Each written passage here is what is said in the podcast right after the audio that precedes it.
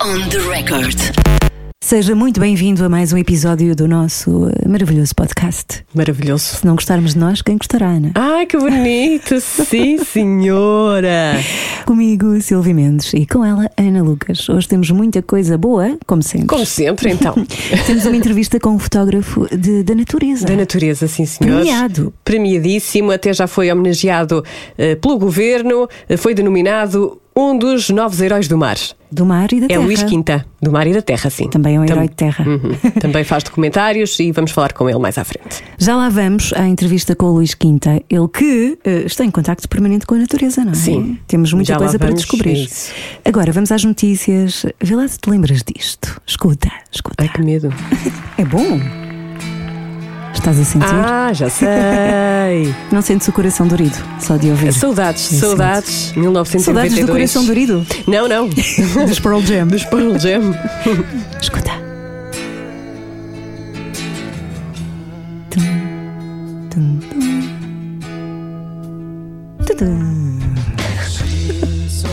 É um tesouro. E vê lá se te lembras deste. De qual? Espera aí, vou buscar. Ah, isto é logo, é logo no primeiro acorde. Nirvana 93. Grande Kurt. Gosto tanto. Eh, Isto é é a versão que os Nirvana fizeram do, do tema de Man Who Sold the World no MTV Unplugged, original de David Bowie. E porquê que estamos a falar disto? Estamos a falar disto porque eh, o MTV Unplugged é transversal. Eh, Estes momentos dizem, dizem mais respeito à nossa geração, não é? Que cresceu a ouvir isto. Mas agora parece que chegou ao K-pop. A sério? Sim, sim, sim, sim, sim. Aos E BTS. para quem não sabe, o que é o K-pop? Então, é um movimento pop da Coreia do Sul. Um dos grandes fenómenos é o coletivo que se chama BTS e estiveram precisamente no, no MTV Unplugged para tocar uma. Aliás, tocaram várias músicas, mas a versão que escolheram foi dos Coldplay, Olha, o Eterno Fix You. Vamos ouvir um pouco? Vamos. Vamos. Estou a arrepiar-me. já. Já. Para um bocadinho mais alto. Try your best, but you don't succeed. Parece o próprio. Não, um não, bocadinho. não. Get what you want, but not what you need. Gosto do, do sotaque, não é? Que eles falam coreano. Pois é. É bonito. E também eh, curioso é que os Coldplay já, já reagiram. Aliás, este momento está no top eh, de- das trends do Twitter. Uhum. Foi logo. Hoje provavelmente já não estará, mas ontem esteve, não é? Esteve. Assim que foi lançado. E os Coldplay já, já passaram pela- pelas redes sociais para reagir e reagiram em coreano. A sério? Sim, sim. Escreveram eh, lindo. Lindo. Por acaso fiquei curiosa. Como será que se diz lindo? É Porque isso. escrever vai-se ao Google Tradutor, não Deixa eu é? ver se eu consigo. Agora, aqui. dizer, eu não, há- gostava não de há saber. uma aplicação em que dá para ouvir. É o Google Tradutor? Então, eu vou pôr aqui. Lindo. e agora eu vou pôr Sul-coreano. aqui coreano. Onde é que está o coreano? Coreano? Será que tem? Coreano? Claro que tens. 예쁜 Yepan. Olha, Reagiram assim. E reagiram muito bem. Temos mais eh, coisas para saber. Temos o nosso querido colega Jorge, eh, ai, Jorge Palma. Ai, era lindo o Jorge Palma ser nosso colega. Ia dizer, o nosso querido colega Gonçalo Palma, que já foi nosso eh, convidado também, fez uma belíssima entrevista a Bonnie Tyler. Sim, sabes que a Bonnie Tyler é fã da M80. Sei. É uma das coisas que a Bonnie conta na entrevista conduzida pelo Gonçalo Palma, que vai ser publicada à sexta-feira, Sexta-feira, pronto. que é o dia do lançamento do novo disco The Best Is Yet to Come. E pode ser, eh, portanto, esta entrevista pode ser vista no site da M80, claro, m80.iol.pt. Temos um excerto da entrevista. Sim, vamos saber eh, como é que a Bonnie Tyler recorda como descobriu Portugal. Foi em 1976. Depois conta também o que viu, as estradas, as carroças, enfim, naquela altura. Tudo isto hum, está na entrevista e muito mais. Agora vamos ouvi-la. In the 70s, when I first came here, there were no big cars on the road. It was all minis, you know, and, and you'd see a lot of um, carriages, horse and carriages, and uh, the roads were so rough then, you know. A Bonnie Tyler tem passado muito tempo em Portugal. Sim, Santa Eulália. Isto é difícil dizer, não é? Santa, Santa Eulália. Santa Eulália. Santa Eulália, Santa Eulália, Santa Eulália. É muito difícil. Santa Eulália. Temos de fazer eh, um meio segundo de pausa entre Santa e Eulália. Diz lá, Santa Eulália Santa em Eulália. Albufeira. Santa Eulália em Albufeira. Boa. Desde março passado. Ou seja, passou cá a quarentena. Sim, Está sim. confinada em Portugal, a Bonnie Tyler. É então uma ouvinte apaixonada da M80, como já tinhas dito. E é, é- são estas as notícias que temos hoje? Um cardápio? Sim. temos uma entrevista agora, muito interessante também, sobre fotografia da natureza. Luís Quinta. Sim, vamos apresentar o Luís Quinta. O Luís soma uma carreira de cerca de 30 anos, ou mais, ou mais. Já colaborou com a National Geographic, por exemplo, tem vários livros editados, exposições, é coautor em documentários sobre a história natural de Portugal e o último foi sobre o Mar de Almada. Sim, sim, O Mar sim. de Almada Mar da Minha Terra. Ele é coautor desse documentário. eh, Chama-se então Mar da Minha Terra, porque ele vive no Conselho de Almada e fez este documentário. Vamos falar sobre isso e muitos muitas mais coisas. E muito mais. Tem mais de mil artigos, reportagens, trabalhos fotográficos publicados na imprensa nacional, eh, por exemplo, na Visão, no Público, no Expresso, enfim. Ah, este também farta-se trabalhar. sim. On the record. Olá, Luís. Olá! Ah, boa tarde, obrigada por eh, teres eh, por estares aqui a conversar connosco, teres este tempinho. Eh, vamos então a falar sobre a tua carreira, também os teus gostos musicais. O confinamento fez com que abrandasses ou deixasses para depois algum trabalho? Sim, bastante. Eh, o meu trabalho, em grande parte, é feito no campo, no mar. Tenho dificuldades em sair para o mar, navegar. há limitações no, no- no trânsito dos barcos.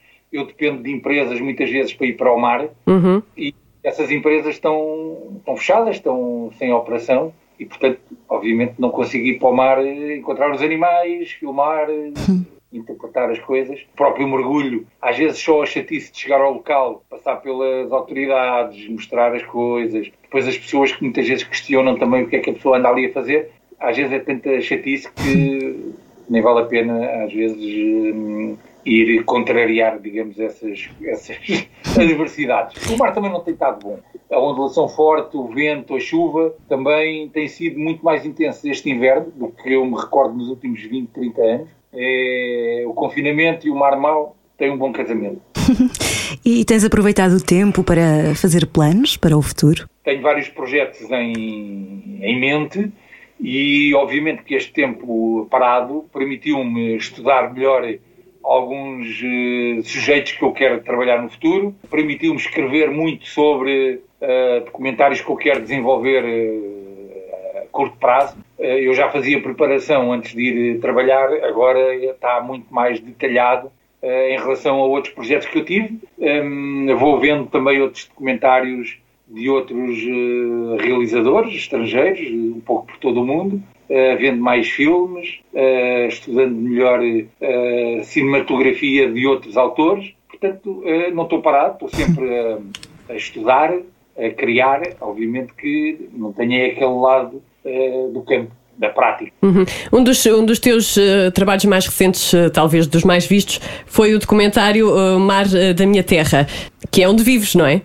Em Almada. Eu vivo aqui na Costa da Caparica, sou da Almada, depois vim morar para a Costa da Caparica, quando me casei. Conheço bem este território, eh, digamos que os meus primeiros passos no mundo subaquático foram feitos em Sesimbra e, portanto, entre os dois rios Sado e Tejo, é uma área que eu conheço bastante bem, onde eu mergulho há 50 anos e onde vou trabalhando. Tu, tu achas que é é importante eh, mostrar aos portugueses que no nosso país eh, também temos biodiversidade, eh, como se vê nos documentários internacionais? Sim, sim, é fundamental. Nós temos um país riquíssimo em biodiversidade, dos melhores do mundo.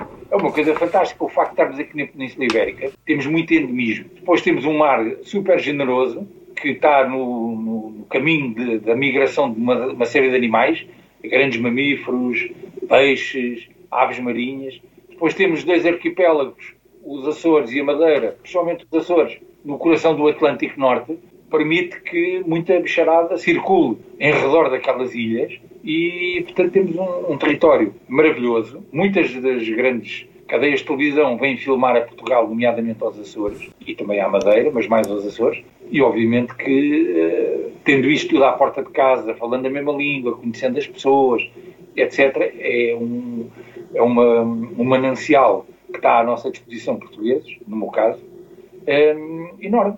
Isso é muito interessante. Este documentário demorou três anos a ficar pronto, entre a captação de imagens, produção e tudo isso.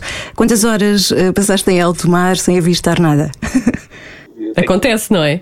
Para o mar da minha terra, fiz um doutoramento em gestão de frustração. Ia muitas vezes para o mar, com condições ótimas, em termos de mar calmo, sem vento, sem ondulação, mas depois as águas eram verdes eh, e turvas que eu nem, e frias, que eu nem conseguia ver as barbatanas. As minhas barbatanas. Tinha um metro e meio de visibilidade, dois metros e meio. É muito pouco para conseguir filmar ou fotografar animais grandes, não é? Como, por exemplo, golfinhos, atuns, etc. Obviamente que tive muitos dias com condições boas, os animais hum, favoráveis, digamos, para filmar, mas depois as águas eram horrorosas eh, e, portanto, não dava para filmar debaixo d'água. Outras vezes tinha águas eh, mais quentes, eh, com 20 metros de visibilidade, azuis, tudo fantástico, e não encontrava os animais. Andava horas no mar e não encontrava golfinhos, nem, nem peixes grandes, não, não acontecia nada. E como é que se gera essa frustração? É acreditar que na próxima vai correr melhor e que aquilo que me acontece a mim aconteceu já a outros e pronto, e acreditar que no dia a seguir eh, tudo vai estar melhor e já me aconteceu estar em Sesimbra com águas a 22 graus 30 metros de visibilidade, um azul fantástico, estar rodeado de tubarões, fazer filmagens, fotografias com os meus filhos. No dia a seguir vou outra vez para fazer planos diferentes, com objetivos diferentes, outras ideias, e não aparece um animal. E quatro horas eh, as coisas mudam, embora a visibilidade estivesse boa, a água boa, eh, com a mesma temperatura, os animais não, não estavam lá, não lhes apeteceu vir eh, ao pé do barco, não sei. Eu sei, eu sei de uma história hum, que aconteceu no Pico, ao largo do Pico, vá, de uma baleia, de uma baleia comum eh, que foi eh, que nadou perto do barco, não é? E que vocês conseguiram ver perfeitamente ela olhar para vocês. Lembras Sim, disso? sim. Tenho muitas histórias de muitas baleias que vêm perto do barco e que olham curiosas para, aquele, para aquela silhueta, para aquele sujeito que está ali que nunca viram na vida. Eu, há- Para aquele intruso, na verdade, não é? isso, é, isso é o nosso ponto de vista. sim, sim, sim, é- claro. Aquilo para elas é mais uma coisa que está ali. Podia ter sido um contentor a boiar, podia ser uma, um bidão de plástico, pronto, é, uma, é uma coisa que mexe, tem um motor, faz barulho. É mais um sujeito que vão eh, conhecer ou reconhecer. Eu lembro-me aí há uns 3, 4 anos de ter eh, estado com uma baleia anã aqui na zona da Fonte da Telha. Portanto, já vi aqui dezenas de baleias anãs na zona da Fonte da Telha, mas eh, houve uma que num dia, numa manhã, estava curioso. Portanto, nós encontramos o animal, parámos o barco para ver o que é que ela ia fazer, se ia embora, se ia voltar, e deu aí umas 10 voltas ao barco. Portanto, deu tempo para eu entrar dentro da água, filmar, fotografar. Ela passou várias vezes, uh, sei lá, 5 metros do barco. Super curiosa, que parecia um cãozinho que andou ali durante meia hora entretida. Foi uma coisa super rara, nunca me tinha acontecido. Uh, houve ali qualquer coisa que a entreteu e deu 10 voltas ao barco. O que é que já aprendeste com, com os animais? O que é que já te ensinaram? Uh, já percebi que uh, muitos animais são tolerantes, são cooperantes entre eles, muitas vezes, várias espécies diferentes, uh, atuns, aves marinhas e mamíferos marinhos, portanto, animais bastante distintos, com uh, capacidades cerebrais diferentes. Um golfinho tem uma, uma capacidade de análise muito diferente de um atum, mas já vi que eles muitas vezes cooperam para o mesmo fim, neste caso pode ser um, um ato de, de alimentação, uh, quebram barreiras entre eles. Uh, já percebi que também muitas espécies são bastante cruéis entre eles. Eles têm muito mais sentido de proteção que o ser humano tem, porque eles não têm hospitais, não têm seguros, portanto eles muitas vezes não arriscam assim tanto como o ser humano faz, coisas completamente malucas, mas depois sabe que se partir a perna vai parar ao hospital, é operado, tem a família para recuperar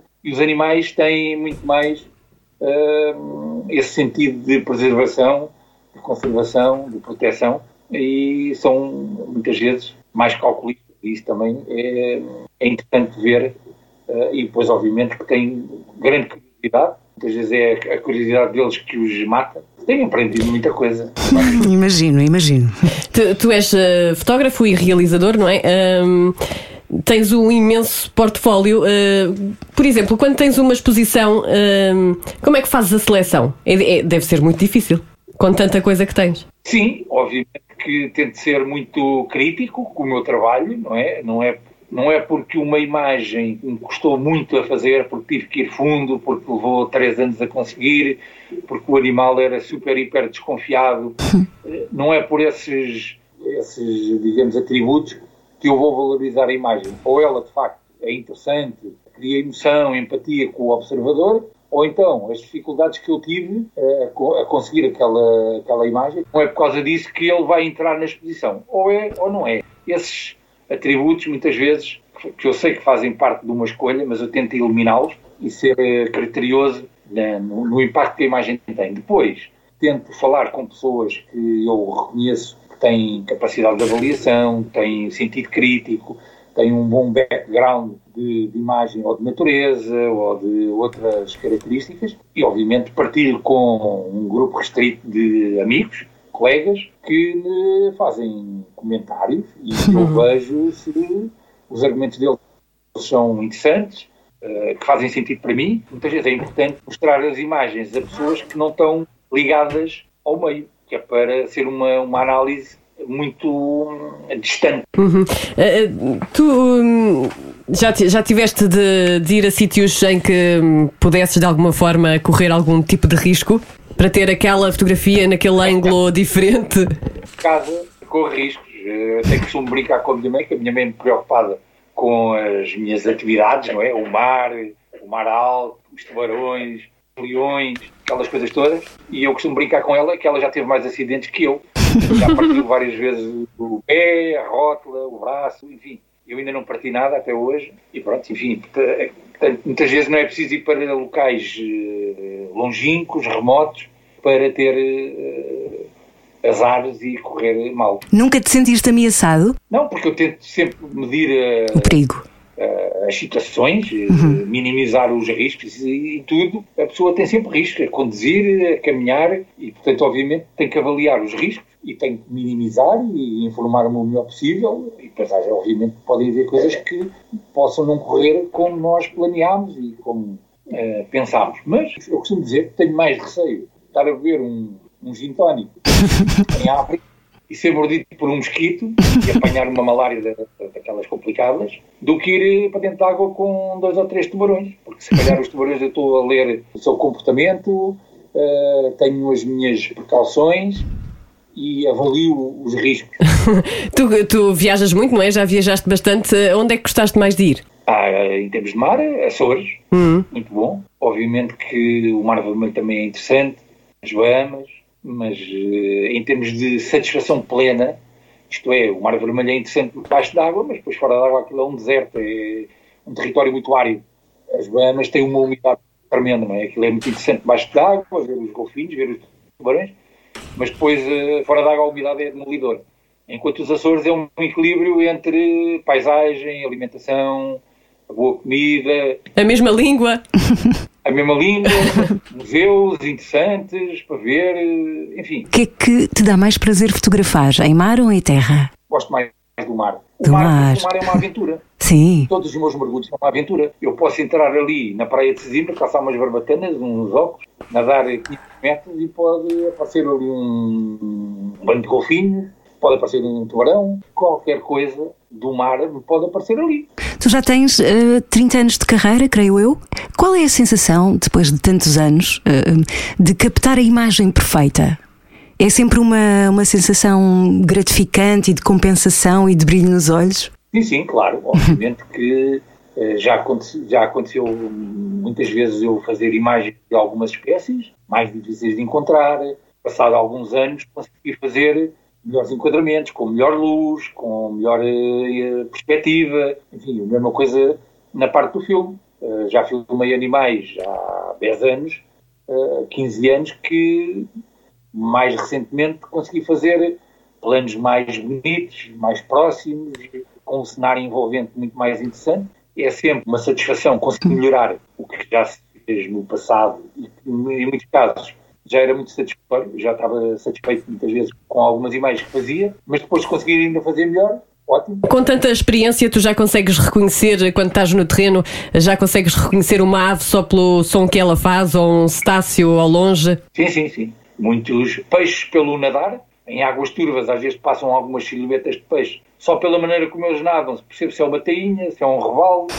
Eh, os golfinhos, muitas vezes só pela maneira deles saltarem, consegue-se perceber espécie é que é. Embora eu esteja a ver um golfinho a 300 metros, da maneira como ele salta eu posso conseguir perceber que espécie é. A mesma coisa se passa com as baleias, os bufos, as aves da maneira como elas voam, embora muitas tenham voos parecidos, mas depois Uh, muitas vezes a ondulação do próprio voo é diferente. Eu consigo ir a uma floresta, não vejo as aves e consigo perceber estão lá chapins, estão lá hum, pardais, estão poupas, uh, pica-paus, enfim, e não vejo, não vejo os animais, mas só pelo cantar consigo perceber grande parte, e não sou grande especialista em sons de aves. Mas já consigo identificar assim, umas boas dezenas. Quais são as características que um fotógrafo eh, da natureza tem de ter?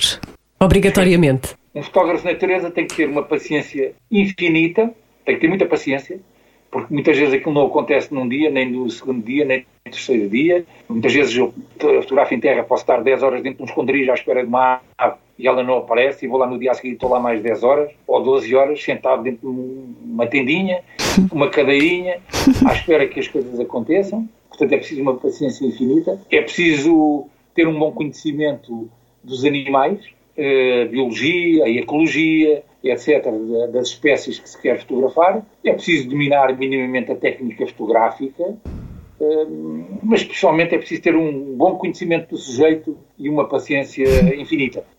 Já que vives eh, de perto a natureza, não é? Eh, Na tua opinião, achas que estamos mesmo a tomar eh, maior consciência daquilo que, de, que é realmente preciso preservar a natureza, os oceanos? Está a crescer essa consciência? Eh, eh, não chega só a crescer a consciência, é Pois. depois praticá-la. Porque eu tenho a ideia que as pessoas cada vez vão tendo mais conhecimento dos problemas do mundo natural, de algumas ameaças sérias, depois na, na prática não mudam de comportamentos de uma forma muito substancial. Não basta só fazer a reciclagem e pôr ali no o papel de um lado, o plástico do outro, eh, não basta só fazer a reciclagem, não basta só ter um carro mais económico, é preciso mudanças mais, mais substanciais. Além da sociedade, não, não deveria haver também uma consciência política nesse aspecto? Claro, necessário muito mais hum, atuação política. Uhum. Uh, não basta só esperar que as pessoas mudem os comportamentos, não chegam. Claro. Uh, muitas vezes já há 90% de pessoas com atitudes positivas para a natureza e basta 10% fazerem 30 por uma linha para desequilibrar uh, o que se possa estar a fazer de positivo de um lado. Às vezes o lado negativo é tão grande, com esse 10%, que embora população, etc., possa estar eh, a caminhar por um lado muito mais positivo, eh, não, não equilibra. Já te aconteceu alguma vez, ou se calhar várias vezes, eh, teres de salvar um animal, de, por exemplo, no mar de redes? Plástico? Já, já me aconteceu muito com aves. Vejo e muitas aves, muitas vezes com, com cabos Ai. agarrados ao bico, Hum. às patas, eh, e pronto, e elas aguentam ali uns dias com eh, o cabo enrolado ao bico, e depois, obviamente, que eu ou outras pessoas tiramos, e elas recuperam. Eh, animais em redes, aquilo normalmente não dura muito tempo, tirando se calhar umas tartarugas, outros animais um bocadinho mais resistentes, mas o que se enre- enreda numa rede, muitas vezes tem uma morte relativamente rápida, não dá para, para fazer, digamos, esses, esses salvamentos. Mas com aves, sim, muitas vezes e muitas ocasiões. É mesmo de partir o coração. Nós, agora com esta história da pandemia, creio que desviámos um bocadinho o olhar enquanto sociedade das alterações climáticas, que era um assunto que também estava na ordem do dia muito por causa das novas gerações que foram eh, para a rua. eh. Eu creio que agora, depois da, da- da pandemia, eh, vamos ter que lidar com várias crises. Esta questão das alterações climáticas, se calhar, vão ter um efeito complicado de gerir. Tu achas que ainda vamos a tempo de fazer alguma coisa? Esse riso o que é que significa? É que é muito preocupante, não é? É uma situação que quando eh, Começarmos a sentir na pele, porque as pessoas ainda não sentem absolutamente as coisas na pele, mas vão sentir. problema é. Vão sentir mesmo. Nós vamos num carro a alta velocidade contra um muro. Sim. Uh, podemos uh, desacelerar e vamos bater no muro à mesma, chegamos lá uns segundos mais tarde. Podemos desacelerar e travar, uh, e podemos travar a fundo. E, portanto, não chegar a bater no muro. Agora, depende muito do impacto que a gente vai bater no muro. E, e o que é que as pessoas estão dispostas a fazer para travar a fundo. Isto é preciso uma mudança muito radical nos comportamentos das pessoas, nas empresas, eh, nas próprias políticas eh, de cada país. Portanto, não vale a pena estar à espera que as pessoas tenham hábitos mais amigos do ambiente, pois não mudarem eh, outras situações de hum, fontes de energia, poluição, consumo de, de bens. O, o, desperdício alimentar é uma coisa Sim. quase pornográfica. Mesmo. os alimentos hoje em dia terem prazos de validade super, hiper restritos, Uhum. em que muitas vezes eles ainda estão perfeitamente bons, Uhum. mas que passaram da, da data de validade, são destruídos, são deitados fora. A normalização da, da fruta, dos legumes, eh, tudo isso tem que mudar. Vamos ver, vamos ver quando é que. Sim, há uma coisa boa é que eh, acho que a nova geração está em alerta e está a fazer o que pode para evitar o pior. Vamos ver. Há uma luzinha ao fundo do túnel, creio eu. Vamos ver quando é que vêm essas mudanças necessárias. Uh, Luís, um fotógrafo, também gosta de música, não é?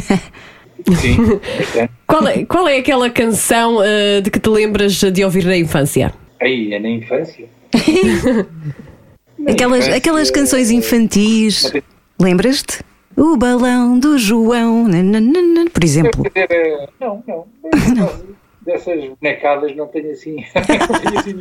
E, e na adolescência, o que é que ouvias na adolescência? Ouvia muita coisa, desde comecei a ouvir muita música, obviamente estrangeira, não é? Uhum. Eh, a portuguesa também não era assim tão variada e tão cativante. Era as grandes festas, aí, Sim. eh, pronto, nem discotecas que havia na altura, eh, festas ao sábado à tarde. à matinés. Sim, sim, sim, sim. tanto era em Lisboa como era em Almada, na Costa da Caparica, lembro de ir a discotecas no Bairro Alto, eh, ao Jukebox. Tu há pouco estavas a falar de- dos teus filhos. hum, há alguma canção que, que te ligue à paternidade? Cantavas para os teus miúdos quando eram mais pequenitos? Presumo que já tenham, que já não. Cantava cantava. Trauteavas qualquer coisa? Lá, lá, lá, lá, lá, lá, lá, lá. Trauteavas qualquer coisa? Não, cantava mesmo coisas que a minha mulher cantava e eu depois achava piada e cantava também. Mas não lembro nada, nem da letra, nem da música, nada. Eu, eu gostava de só dizer uma, uma coisa muito interessante. Quer dizer, acho eu, pode ser. Eu tinha um, um ouvido muito flexível. Porque eu tanto ia ao jukebox no sábado à tarde, com pessoas da minha escola, na altura eu andava na Dom João de Castro, em Lisboa, e tanto ia ao jukebox no sábado como no domingo ia ouvir um, um concerto à Gulbenkian de Mozart ou de Brahms. E, Já eras e, eclético. na semana seguinte, na quinta-feira à noite ia ver uma ópera eh, ao São Carlos. Eu via Ah, as temporadas todas das óperas de São Carlos, tudo. E às vezes via da mesma récita, eh, ou da mesma ópera, três versões. Havia a de quinta-feira, via a de segunda e se calhar ainda ia ver na, na terça-feira. Como te digo, via música clássica como ia ao jukebox, como ia ao concerto, sei lá, tantos que eu vi, não é? E ao David Bowie ao, ao estádio de Alvalade. Qual foi o concerto que mais te emocionou? Olha, gostei muito de ver os YouTube. Claro, obviamente não foi em 1980 e tal, mais tarde. Mas gostei muito de ver os YouTube em Alvalade, se não me engano. E gostarias de fotografar concertos? Não me importava. Não era assim coisa mais, mais eh, fascinante, mas se me dissessem ir fotografar, ia com todo o gosto. Fotografo tudo. Se me disserem que tenho que fotografar alguma coisa, vou com, com muito gosto fotografar. Eu gosto muito da fotografia. Quando tu estás eh, de plantão, digamos assim, eh, em terra à espera de, de um animal, de eh, que um animal apareça, porque acontece, não é? Eh, ouves música? Posso ouvir, porque Faz barulho. Então, os imagina, estou à espera de uma ave, ou de rapina, a águia, por exemplo, que entra lá num pois ou entra num ninho. São os sinais circundantes é que me dão hum, Pois. eh, os que a águia está na, na zona ou que está a chegar. Imagina, a águia, antes de entrar no ninho, se calhar eh, dá um, produz uns sons para a cria ou para, o parceiro, imagina que é a fêmea que está a chegar e comunica com o macho. São esses sons que eu vou perceber, ok, já estão aqui na zona, vou ter que estar alerta, vai acontecer qualquer coisa. Já que és um homem tão eclético, estou muito curiosa para saber, tens alguma música que seja a música da tua vida? David Bowie, Boa? não sei, acho que aquele Life on Mars, Uhum. do Anki Dory, é assim uma coisa mesmo potente, gosto, o Heroes, Ah, maravilhoso. Isso é uma obra-prima. Fazem ganhar eh, Agora falaste no Life on Mars, eu estava a pensar, já viajaste muito, gostarias de fotografar em Marte, por exemplo? Ou ir à Lua, uma coisa assim?